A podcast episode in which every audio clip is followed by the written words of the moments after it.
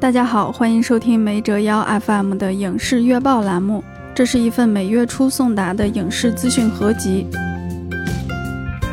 二零二三年已经过去七个月了，暑期档也走过一半了。先来看看七月份的内地总票房：八十七点一五亿，月观影人次超过两亿，这个数字非常高，差不多是第二梯队的月票房了。第一梯队就是春节档所在的那个月。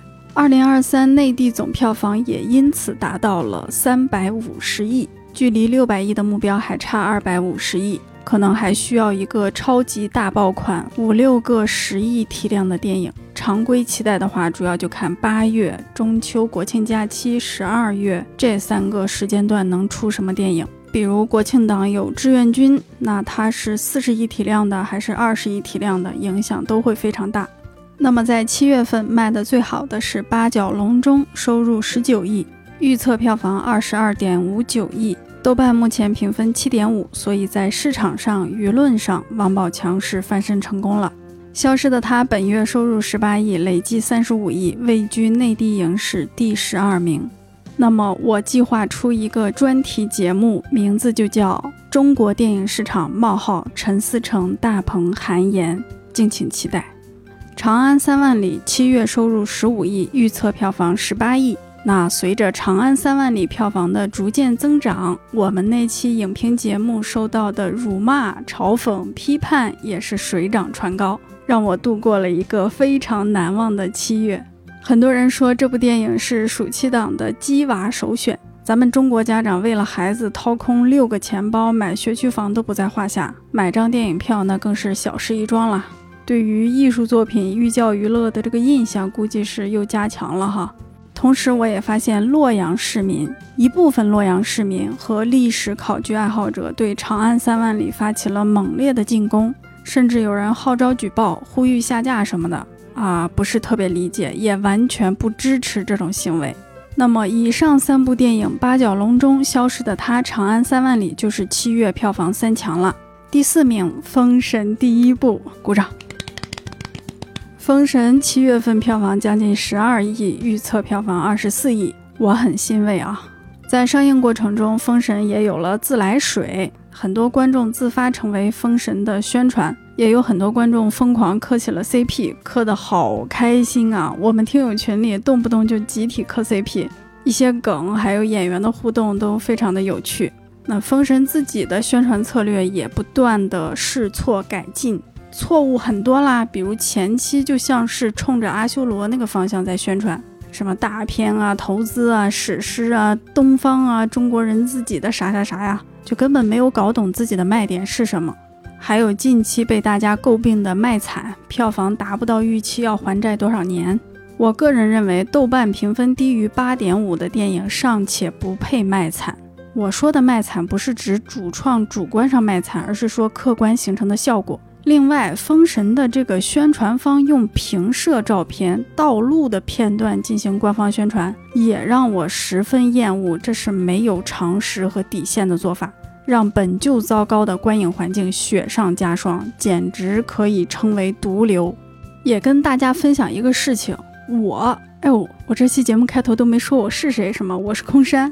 二零一三年九月十八日看国产片《一座城池》的时候。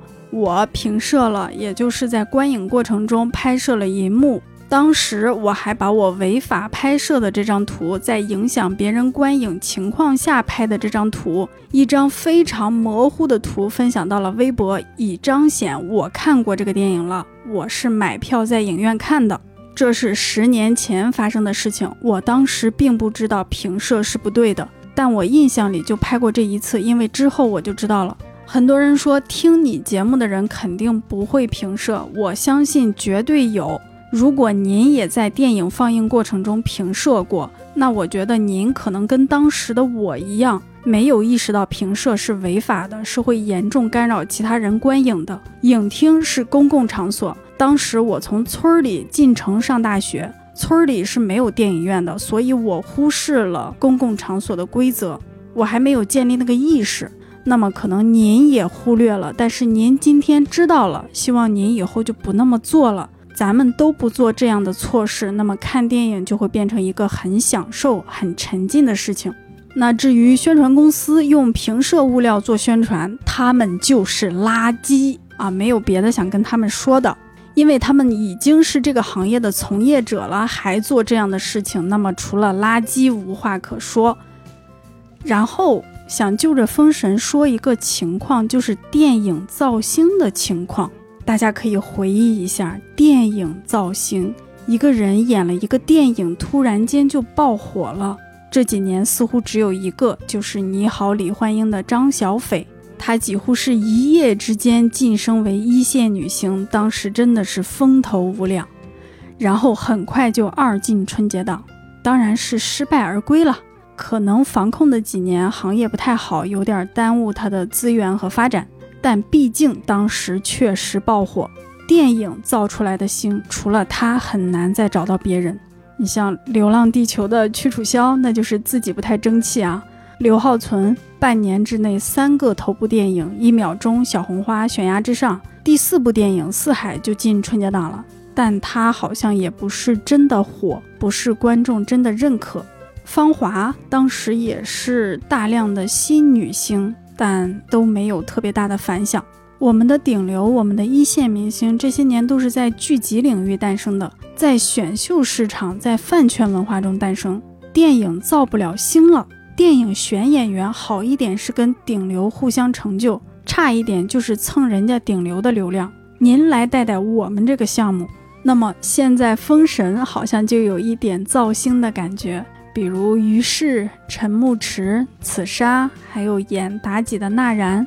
这个于适还演过《长空之王》呢，跟没演过似的，是吧？存在感比较低。陈牧驰还压着一部单改剧呢。但是当年他们演《封神》的时候都是新人。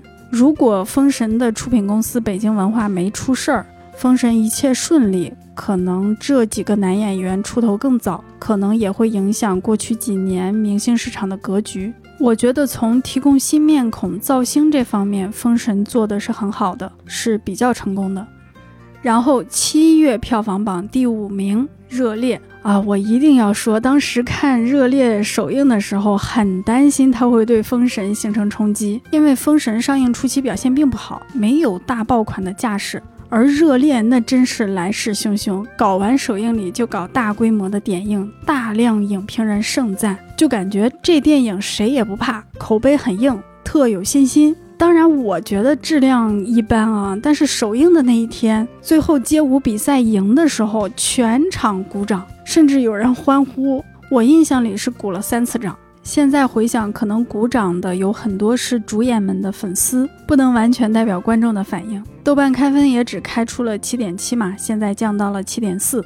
这可是有顶流的电影啊，我们得把顶流粉丝的战斗力考虑进去。有些听众希望没折腰 FM 录一期热烈的节目，非常诚恳地告诉大家不会录的。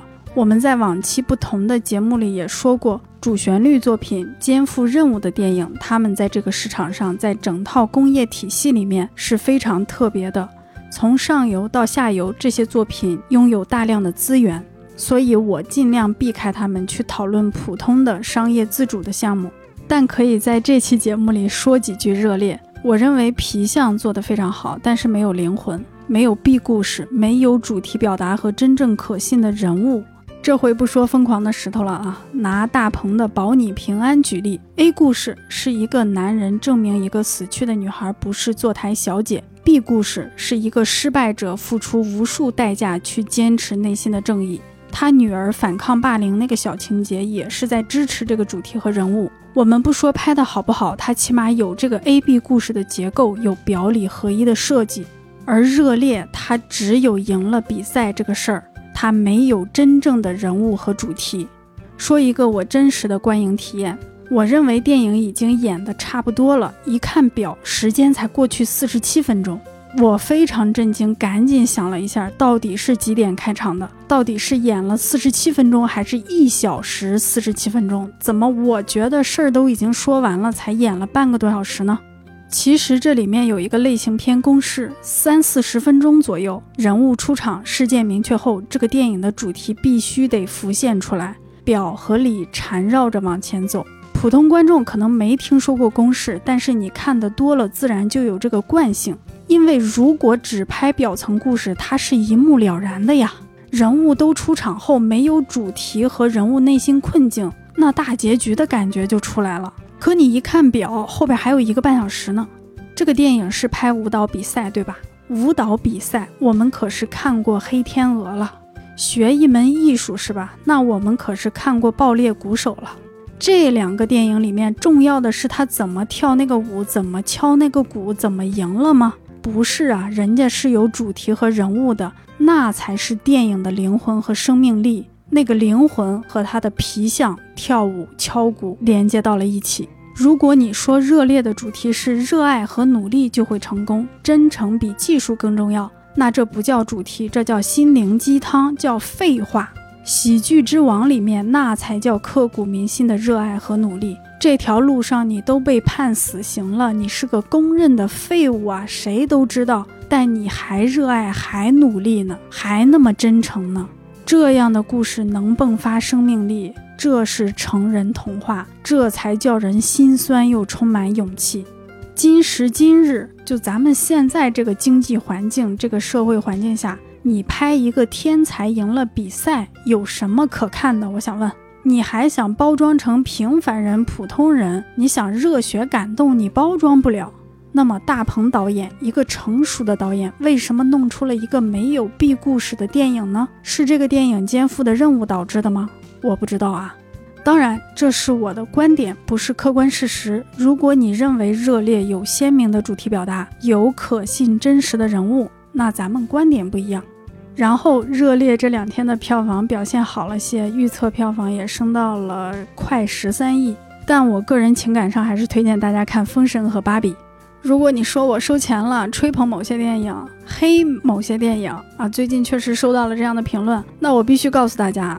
就他们那仨瓜俩枣还买不动我，没折腰 FM 只接明确的硬广，只接非影视行业的定制节目。这个播客也不会采访任何的电影主创、剧集主创，做独立评论。我们是专业的，会跟这个行业的人保持超远的距离。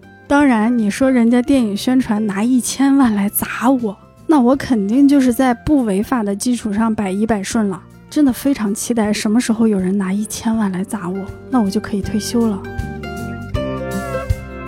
接着看下全球票房，经过暑期档一个月的奋战，全球票房榜发生了变化，两个新片冲入榜单前十。第一个当然就是《芭比》啦，上映仅十三天就以七点八亿美金的票房直接杀到年榜第三名。要知道，它才上映两周，还有很大的后劲儿，而且一些重要市场还没有开化，所以板上钉钉，芭比绝对能超越《银护三》的八点四五亿美金，成为年榜第二。那么剩下的悬念就是能不能破十亿美金呢？能不能超越今年十三亿美金的超级大爆款《马里欧》呢？芭比无所不能，到底能不能呢？我们拭目以待。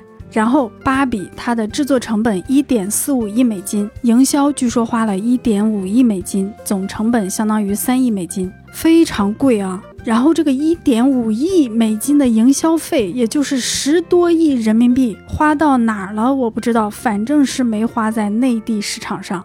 现在内地能卖到两亿，完全是靠影迷、KOL、女性观众口耳相传。这样一部新女性电影、成人电影，最初竟然被一些院线经理排到了亲子厅，给的还是国语版，非常不可思议。上映首日这么大一个好莱坞巨制三亿美金的电影，排片只有百分之二点四，这不是少，这是发行事故。后面排片上涨完全是超高口碑、超高上座率顶上去的。也就是说，完全是观众在努力。那么垃圾的场次，工作日早上、下午的场上座率都超过百分之二十，很多人是翘班请假去看的，怕不看就没排片了。但非常遗憾的是，预测总票房不到三亿，最终总人次可能也就七百万。这样一个全球大爆款，在内地也没有跳出好莱坞电影的票房分布的局势。我们前面说的几个国产片都是二线、四线城市票房占比最高，而《芭比》是一二线城市票房占比最高，这是许多好莱坞电影的特色。比如《蜘蛛侠：纵横宇宙》《碟中谍七》《蚁人三》，主要是在一二线城市卖。非常可惜啊，芭比它值得更多人看到，更多人讨论。很多人催更没折腰 FM 聊芭比。非常遗憾的是，我七月前半段耳鸣最严重的那几天，夜里会被耳鸣吵醒。耳鸣好了之后就脖子疼，不敢低头，然后右手大拇指下面这块肌肉酸痛了三四天，划手机都不敢划。本来想搞一期芭比差评研讨会，不是那种谩骂的异性影评啊，是北美影评人的中差评、长评，结果也没搞成。所以就在这儿简单说一下，咱们看一下《芭比》这个电影的脉络，它到底在讲什么？我觉得影片开场有两个鲜明的观点，一个是肯定，一个是否定。导演通过戏仿《2001太空漫游》来肯定芭比娃娃曾经的意义，又用芭比乐园的一天来否定当下芭比娃娃的价值。太空漫游那段儿就是女孩们玩的玩具不再是孩子，不再带入母亲的角色，而是我要成为美丽自信的芭比。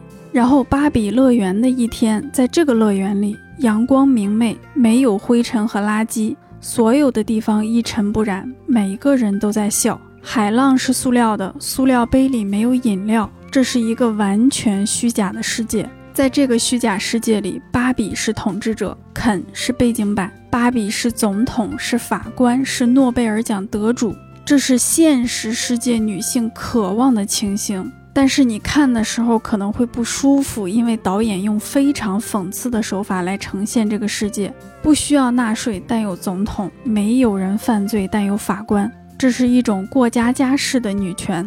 这当然是在讽刺美泰。讽刺这家拥有芭比娃娃的玩具公司已经落后于时代。它过去数年在建造空中楼阁，在女性议题上只有粗暴的口号输出，只有虚假的梦幻场面。所以这段戏要让观众感到不适，感到虚假。这样的芭比世界不是我们要的。那新世界是什么呢？我认为这个开场戏通过调动观众的不适，提出了至关重要的问题。随着故事的发展，父权制入侵芭比乐园，当然也是过家家式的父权制来对应过家家式的芭比女权制。最终，芭比们夺回了控制权，但主角芭比决定离开这个乐园，去人类的世界。这个电影好就好在你可以用无限的方式解读它。根据前述的梗概，从玩具公司的角度来看，可能是芭比娃娃这个 IP 这个品牌，它要告别过去，重新跟世界接轨。从创作上看，可能是导演在提醒大家，我只是用玩偶粗略模仿了一下父权制和女权社会，这些都是假的，现实世界根本没有在本片进行展开。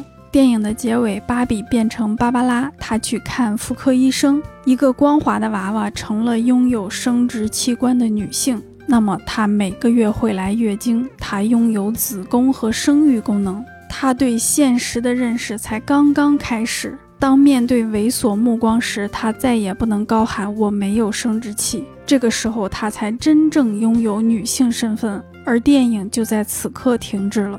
它停在了芭比和女性有本质区别的点上，它停在了芭比乐园和现实完全不同的点上。这种不同不是指男女谁占上风，而是复杂程度的区别。你可以说这个电影倡导消费主义是绝对的商品，你也可以说这个电影在提醒大家不要满足于美丽的口号和娃娃，回到现实中来，承认女性的身份。在父权制的社会里继续向前，这里没有美梦。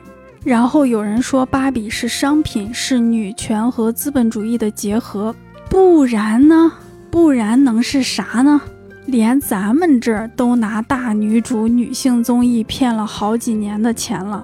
一个跟迪士尼一块卖娃娃的玩具公司，卖女性娃娃的玩具公司，到了今年才推出一部女性电影，已经属于很不会挣钱、很违背商业规律了。《冰雪奇缘》是哪年出的？二零一三年。迪士尼卖裙子都卖疯了，人家把所有的公主改编了一遍，改设定、改人种、改肤色。女巫吻醒了沉睡的公主，公主反对相亲和结婚。王子不但没有救公主，反而成了反派。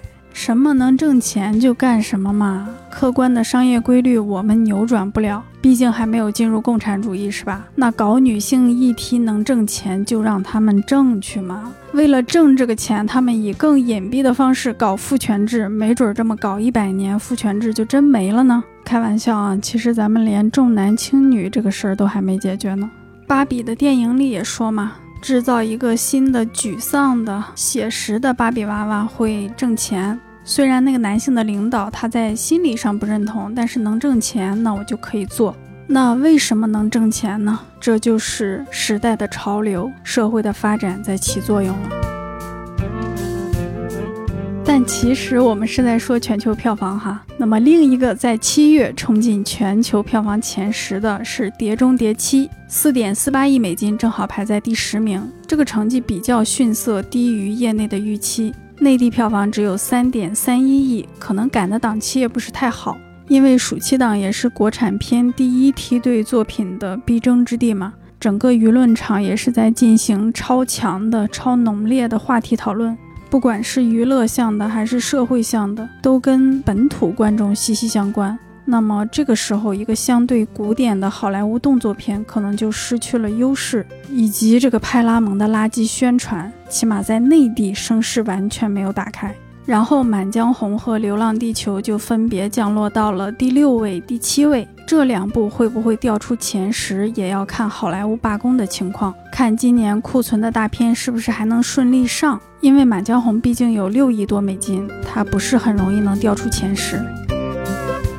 还有一部新片，跟《芭比》同一天北美公映的《奥本海默》。七月份累计收入四亿美金，成绩很不错，已经到了年榜的第十三位。啊，我们得考虑它是一个时长三小时的 R 级片，而且这个电影很便宜，制作成本只有一亿美金。主演艾米丽·布朗特、小罗伯特·唐尼都有自降薪酬出演的报道。然后内地市场也还没开化嘛，八月底上映，正常情况下三到四亿人民币，我觉得应该不成问题，也就是四到六千万美金。所以奥本海默至少能卖到六亿美金吧。然后很多人说奥本海默里面把美国国旗给用错了，那个年份应该是用四十八颗星的，结果用成了五十颗星的。也有人说这可能是诺兰的设计，因为影片有黑白和彩色的区分，有的是历史，有的是一个视角。总之呢，并没有看到因为国旗使用错误而出现撤档修改的消息，也没有听说举报下映的情况。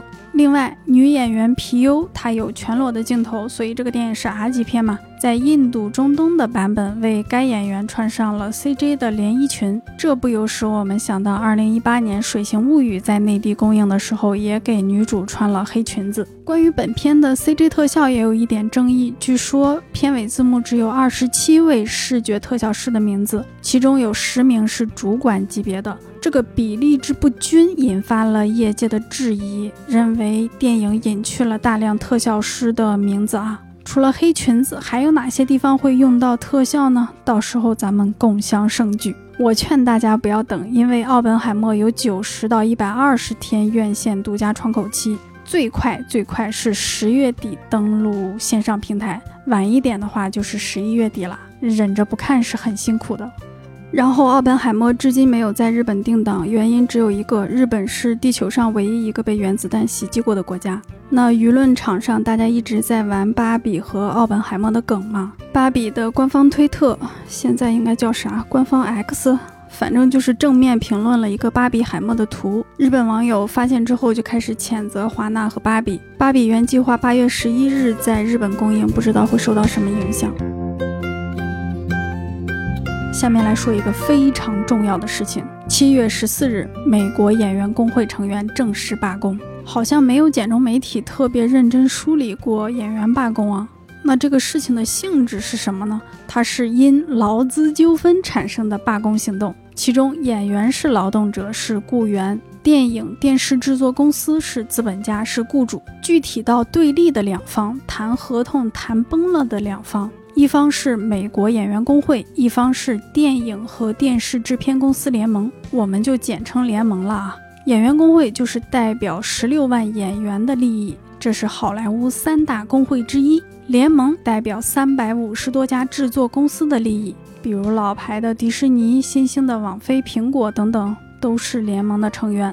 过去很多年，行业普遍的薪酬标准、支付规则等等合同，都是这个联盟去跟各个工会进行集体谈判。那么，联盟跟演员工会的上一份合同，今年六月三十日到期，该签新合同了。但演员工会不接受联盟给出的新合同。其实六月中上旬，演员罢工就已经有苗头了，呼吁罢工也成为了工会的一个筹码。但是谈判谈到七月十三日的午夜，仍然没有达成一致。演员工会因此批准七月十四日午夜开始进行全国大罢工。所以这个事儿就是十六万演员对抗三百五十多家影视公司。那么演员工会的诉求是什么呢？为什么不续签合同呢？我们简单说几个啊，比如作品流媒体重播产生的利润，工会想要一个新的分成公式。怎么叫重播产生的利润呢？举一个传统院线电影的例子，比如《肖申克的救赎》，它是上世纪九十年代的电影，其中演典狱长的那个演员，他在二零零四年还凭借这个电影拿到了接近六位数的收入，也就是接近十万美金。即使到二零一四年、二零二四年，只要这个电影还在重映，他就能接着赚钱。我们知道内地的电影节经常会放《肖申克的救赎》啊，那他为什么能拿到钱呢？就是因为当年工会给演员争取到了更合理的分成公式，工会帮他们审核支票、做监督。那当下流媒体作品演员的重播分成二次酬劳是怎样的呢？大热剧《我们这一天》拍了六季，女主角女一号曼迪摩尔收到的二次酬劳只有一到八十一美分不等。现在那么多的电影、剧集、综艺、脱口秀表演都是流媒体作品，工会当然不可能答应这样的分成。大家记不记得斯嘉丽·约翰逊起诉过迪士尼，因为迪士尼把《黑寡妇》放到了流媒体发行，直接损害了斯嘉丽的票房分成。当然，这个案子最终是和解了。关于流媒体重播，我们还要考虑一点：一些流媒体对于收视、观看数据是保密的，所以工会提出使用第三方的评估数据，但是联盟不接受。还有一点是，工会要求限制人工智能代替演员。工会在罢工声明里提到，联盟给了他们一个提案，就是给一个群众演员付一天的工资，来扫描这个演员的表情、肢体动作，然后用这一天的工资就买断这个演员的数字形象，之后不管在什么作品里怎么使用，都不用再另付钱了。这个事情引起轩然大波，因为这无异于是赤裸裸的剥削。《黑镜》最新一季的第一集演的就是这个事情。然后联盟很快做出反驳，说我们不是这个意思，我们是在这个群演签合同的那个电影里使用，别的作品里要用的话，价钱还能再谈。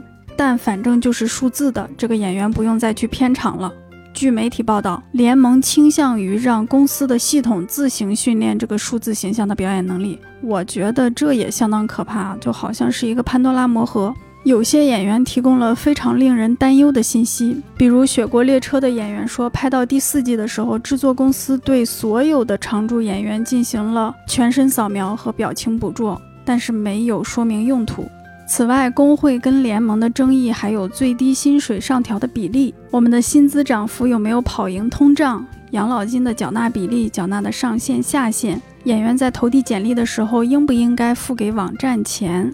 节目剧集是否续订？演员要等多长时间才知道？主演去其他的州、去国外进行长期的拍摄，这个搬家费谁出？从这些要求来看，这个资本主义国家的工会好像还挺办实事儿哈。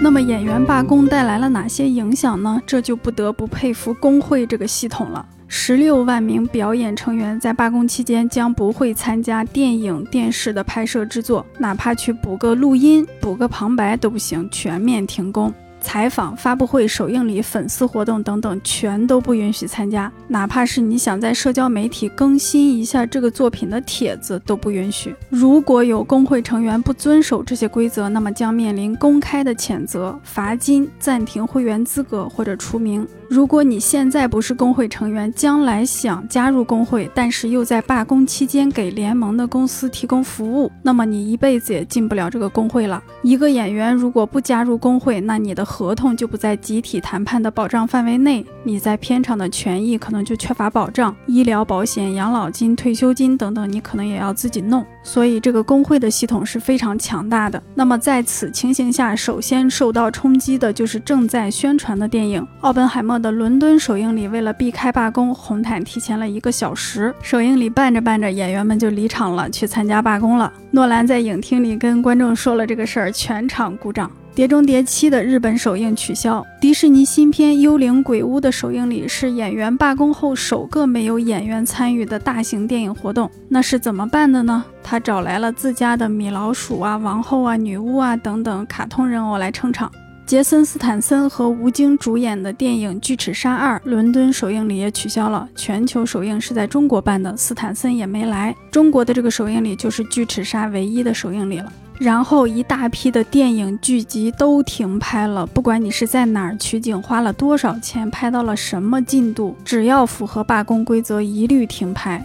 比如《死侍三》《决斗士二》《阴间大法师二》《碟中谍八》，这可都是一线的电影。啊，补充一个，《死侍三》有修·杰克曼金刚狼，其他停拍的还有《安多》第二季。另外，好多的剧集它是在编剧罢工的时候就已经停了，比如《企鹅人》《和平使者》第二季，太多了，就不一一列举了。然后补充一下，这个演员工会它跟美国电视广播艺术家联合会是一大家子，所以演员工会的成员还有记者、新闻编辑、节目主持人等等。那根据罢工的规则，播客还是能录的。一些独立制片的电影、极低成本的学生电影，工会的成员还是可以参演的。那什么叫独立电影呢？就是这个电影跟联盟的那批公司没有任何关系。比如 A 二十四的电影就是独立电影。然后就是对颁奖礼电影节的冲击。圣地亚哥漫展就是 SDCC 啊，今年的已经办完了，跟没办似的，是吧？大家都没有任何印象。往年是非常热闹的，大量的物料、明星见面、coser 整活都是在这儿。今年好多联盟的公司六月份就先发制人退出了这个圣地亚哥漫展，及时止损嘛。所以今年我们也没有感受到那个盛况。本来计划在九月十八日举办的艾美奖颁奖典礼延期举办，这是。艾美奖历史上第二次延期，它第第一次延期是因为九幺幺。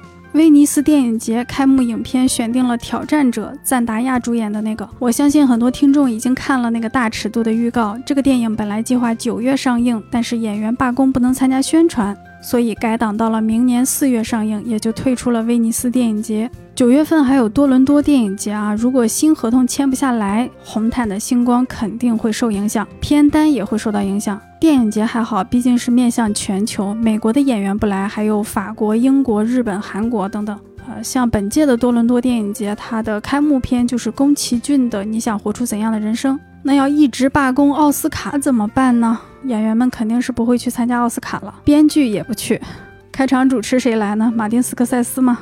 这次的罢工影响非常大，是六十年来演员工会、编剧工会首次联合罢工。他俩罢工就把整个电影行业的两头都堵死了。没了编剧，你待开发的项目就没有办法进行，生产线的源头被切断了。没了演员，正在拍的必须停拍，已经拍完的没法展开宣传，生产线的下游被切断，商品没有办法进入市场。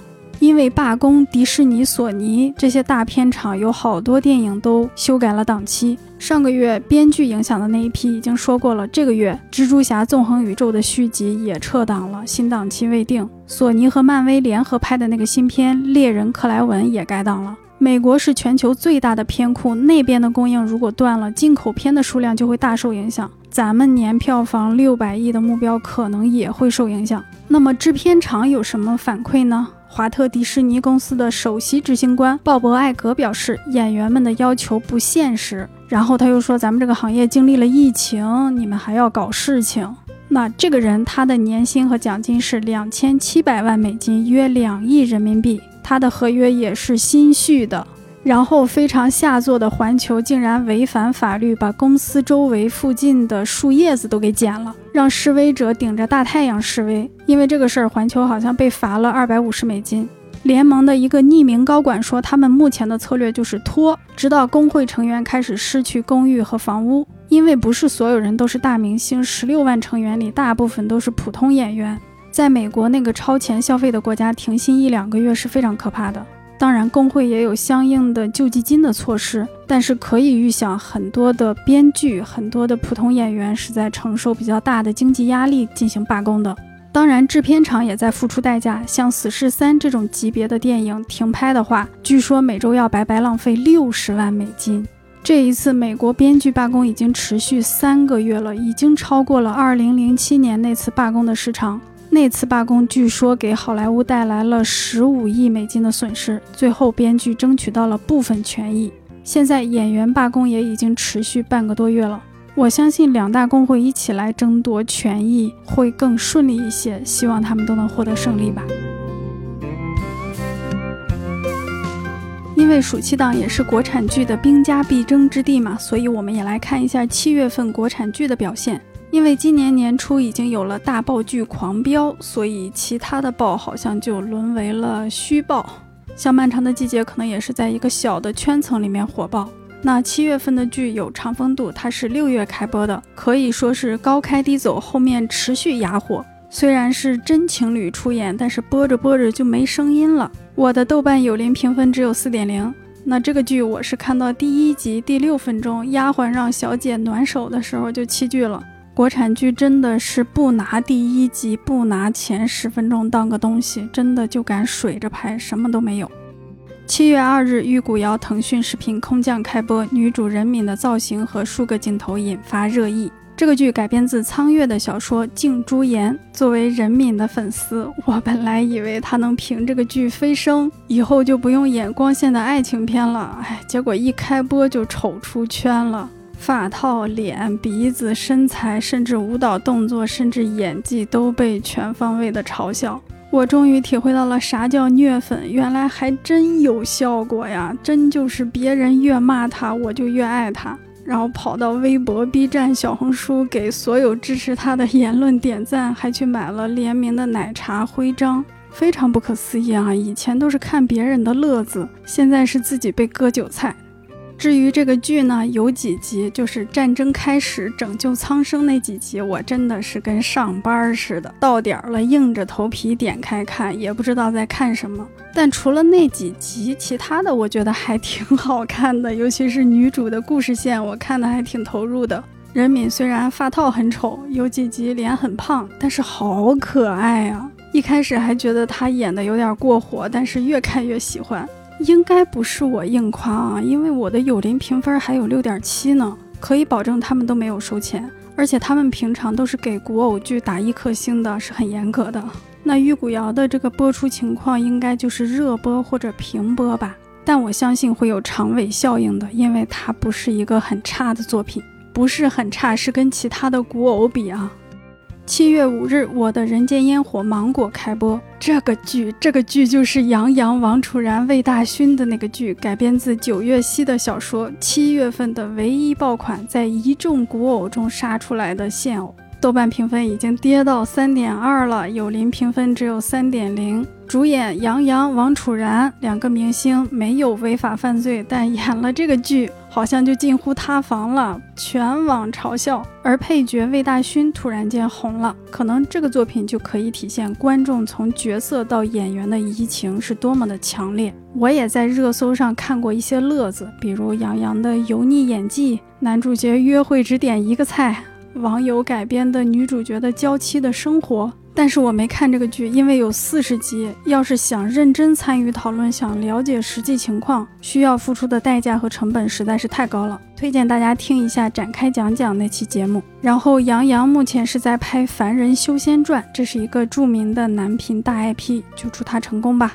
那王楚然应该还是处在舆论风波的核心里面。不知道为什么都向他开炮，一件非常小的事情，好像都成了十恶不赦的罪状。七月十二日，《安乐传》优酷空降开播，第一天竟然只播了一集，而且还是会员才能看。这个剧号称有仨顶流：迪丽热巴、龚俊、刘宇宁，但是第一集的滤镜、特效、置景、运镜就很像那种三无剧组，很穷的剧组。甚至配音跟口型都没对上，不是说他改台词了啊，而是说他那个声画都不同步，非常震撼。这个作品我的友邻评分是二点零，我也没有继续往下看。播出情况应该是扑街吧，可能只有顶流的粉丝在看。本月还有爱奇艺的古装武侠探案剧《莲花楼》，我是超级爱看武侠剧的。这个《莲花楼》我尝试了三四次都没坚持下去，男主角那个台词和演技，我真的只能敬而远之了。武侠剧现在本来就示威，这个剧也没有播得很好。本月口碑比较好的国产剧应该是爱奇艺的《不完美受害人》，周迅、林允主演，豆瓣评分七点六，聚焦职场性侵案。那我没有看啊，我看的是另外一部重磅剧集《欢颜》，群星云集，民国谍战剧，豆瓣评分七点九。这是腾讯视频 X 剧场的第二部作品，第一部是《漫长的季节》。很明显，《欢颜》没有延续季节的热度。看这个剧差点把我气死，我觉得它应该改名叫《丢三落四》。通常一个非常弱智的行为能引发后面两三集的剧情，最后一集大决战了，还在掉东西。全剧就两个字：浪漫。小知识分子倔强的浪漫，痴情男人的心碎浪漫，退伍老兵的认死理儿浪漫，男女主角的天真浪漫，你就感觉他是从古龙武侠小说里拽了一群不食人间烟火的奇奇怪怪的人，然后成耳编剧陈凯歌指导那么个劲儿。当然，这部剧也有人品，只有几场戏啊，我还挺失望的，就那么几场戏，还没演到刀刃上，而且吧，他那个名字的角色还是由两个人来演。另外一个演员呢是秋天，秋天长得就特别瘦了，然后任敏就是一个特别白的大胖闺女，还挺可爱的吧。另外，潘粤明的《消失的十一层》大扑街，杨颖的两部作品《暮色新约》《尘缘》毫无水花。七月二十四日，《长相思》第一季腾讯视频开播，一女三男的故事哦，一女四男的故事，顶流杨紫加四大带爆咖。我看了前两集，然后跳着看了一点就弃剧了。好像看古偶，我必须得喜欢女主角才能坚持下去。喜欢小兰花就咬着牙看完了《苍兰诀》，喜欢朱颜看完了《玉骨遥》，喜欢桑桑连江夜第二季我都看了，我都追完了。当然那是男频剧了啊。所以也想问问观众，你几岁了还在看偶像剧吗？为什么还能坚持看呢？第八十届威尼斯电影节公布片单，今年的评委会主席是达米恩·查泽雷，就是《爱乐之城》的导演。评委会成员里有中国演员舒淇。我对海外电影节没啥关注啊，但是感觉今年威尼斯的片单好强啊。似乎是能比肩戛纳的主竞赛单元里有大卫芬奇、滨口龙介、吕克贝松、索菲亚科波拉、布莱德利库珀、迈克尔曼等等大导演的电影，但是今年没有华语片和华语导演。我们很熟悉的一些演员，雷亚塞杜、石头姐、劳模姐、莉莉詹姆斯等等，他们会争夺今年的影后。法沙、库珀、麦子舒、威廉达福等等可能会争夺影帝，其他单元也有韦斯安德森、罗曼波兰斯基、伍迪艾伦、理查德林克莱特的片子。那我们刚刚听到了几个久违的名字啊，也有人说这一届的威尼斯是性骚扰犯、性侵犯的大聚会。本届威尼斯有三部华语片，《万马才旦的雪豹》在特别展映单元首映，李红旗第一次执导的影片《爱是一把枪》入围了影评人周单元。这个电影同时获得了角逐最佳首部电影未来之师奖的资格，预计十二月在台湾公映。乌浪的短片故事入围地平线短片单元，希望他们都能获得好成绩。本月其他消息：七月一日，央视、爱奇艺等媒体一度下架了蔡徐坤相关内容，豆瓣也一度无法检索到蔡徐坤的条目。七月三日，蔡徐坤发布微博称，和 C 女士的交往均属双方自愿，不存在未成年，也不存在强制堕胎的情况。七月十四日，《奔跑吧》在延播两周后播出，蔡徐坤的镜头被全部删除，但蔡徐坤的演唱会仍在正常进行。据说这期《奔跑吧》创下了收视纪录。七月一日，韩国动作片《犯罪都市三》的本土观影人次突破千万大关，成为韩国全面放开防疫措施后首部破千万的作品，也是第二十一部破千万的本土片。而上一部破千万的韩片是《犯罪都市二》。主演马东锡因此拥有了五部千万作品，创下韩国演员之最啊！竟然他是第一名。有韩国影评人认为，在海外大片频频席卷票房榜的今年，《犯罪都市三》拯救了韩国本土片的尊严。七月上旬，豆瓣以侵权为由撤下《消失的他》多条热门负评。导演邱礼涛接受香港媒体采访时分享《扫毒》系列的幕后，他说：“《扫毒二》我原本想拍一部没有警察的缉毒电影，但完全没有警察，只拍反面人物，无法通过内地的审查。《扫毒二》警察的戏份起初很少，在审查中逐渐增加。《扫毒三》也面对一样的问题，剧情里的毒贩与警察感情很好，这样没有办法过审，起初的剧本便审查修改了许多次。”他同时提到，有一位伊朗导演阿巴斯是电影之神，出租车的导演贾法帕纳西也是伊朗导演，正在被监禁。他们面对这样的环境也能拍电影，我们比他幸福得多。七月五日，根据耽美小说《默读》改编的剧集《光渊》在优酷下架。该剧二月十八日在优酷上线，首更八集后便处于停更状态，下架原因未知。七月份，电影《沙漏》开机，小说作者饶雪漫担任编剧，温静执导，秋天、包上恩、黄明昊领衔主演，预计二零二三年公映。柠檬影业宣布《三十而已二》启动，并透露第二部中顾佳将转行当保姆。综艺《乘风二零二三》收官，陈嘉桦为总冠军，谢娜成为乘风创始人。七月十九日，第二届青龙剧集大赏颁奖，《黑暗荣耀》的女主宋慧乔获得最高奖大赏。这个青龙剧集大赏是由朝鲜体育报主办，以奖励韩国的原创流媒体节目。网综作品奖颁给了《海妖的呼唤》，网剧最佳男主角也就是视帝是苏里南的何正宇，网剧最佳女主角是安娜的裴秀智。七月二十日，网飞公布第二季财报，在打击共享账号的政策推行后，网飞全球用户增加六百万。网飞与韩国团队推出真人秀节目《丧尸宇宙》，参赛者必须在丧尸横行的首尔完成各项任务。这个综艺的美术置景和动作编排由丧尸校园和王国的团队负责。八月八日在网飞上线。关于我和鬼变成家人的那件事，将在八月十日在网飞上线。超过一百九十个国家与地区的观众将能在网飞平台欣赏这部作品。财新网消息，近六个月以来，万达集团已经通过减持万达电影股票回笼资金约三十四亿元。东方财富的老板娘成为万达电影的二股东。七月二十七日，六十岁的杨紫琼和七十七岁的男友让托德举行婚礼。让托德是前法拉利的 CEO，双方相恋十九年。杨紫琼的奥斯卡小金人也见证了这场婚礼。金星发微博表示，明星既然选择了穿深 V，那应该大大方方。关于明星穿深 V 捂胸口这件事，他在回复网友的时候说：“关键是捂的怕穷人看见，又怕富人看不见。”有网友认为，这本质上是在给女明星造黄谣。经过三天的审理和讨论，陪审团裁定凯文·史派西九项性侵罪名不成立。二零一七年十月，凯文·史派西首次受到性骚扰指控，指控他的人为男性，史派西也因此出柜，公布同性恋身份。好莱坞报道者独家消息，凯文·史派西的新作《控制》将在十二月公映，这是一部政治惊悚片。七月十三日，一名女设计师指控歌手陈升性骚扰。事情发生在二零一九年。设计师表示，陈升对她进行灌酒，并连问三次是否想发生性关系。设计师在陈升拒绝公开道歉后，公开了陈升私下发给她的道歉信。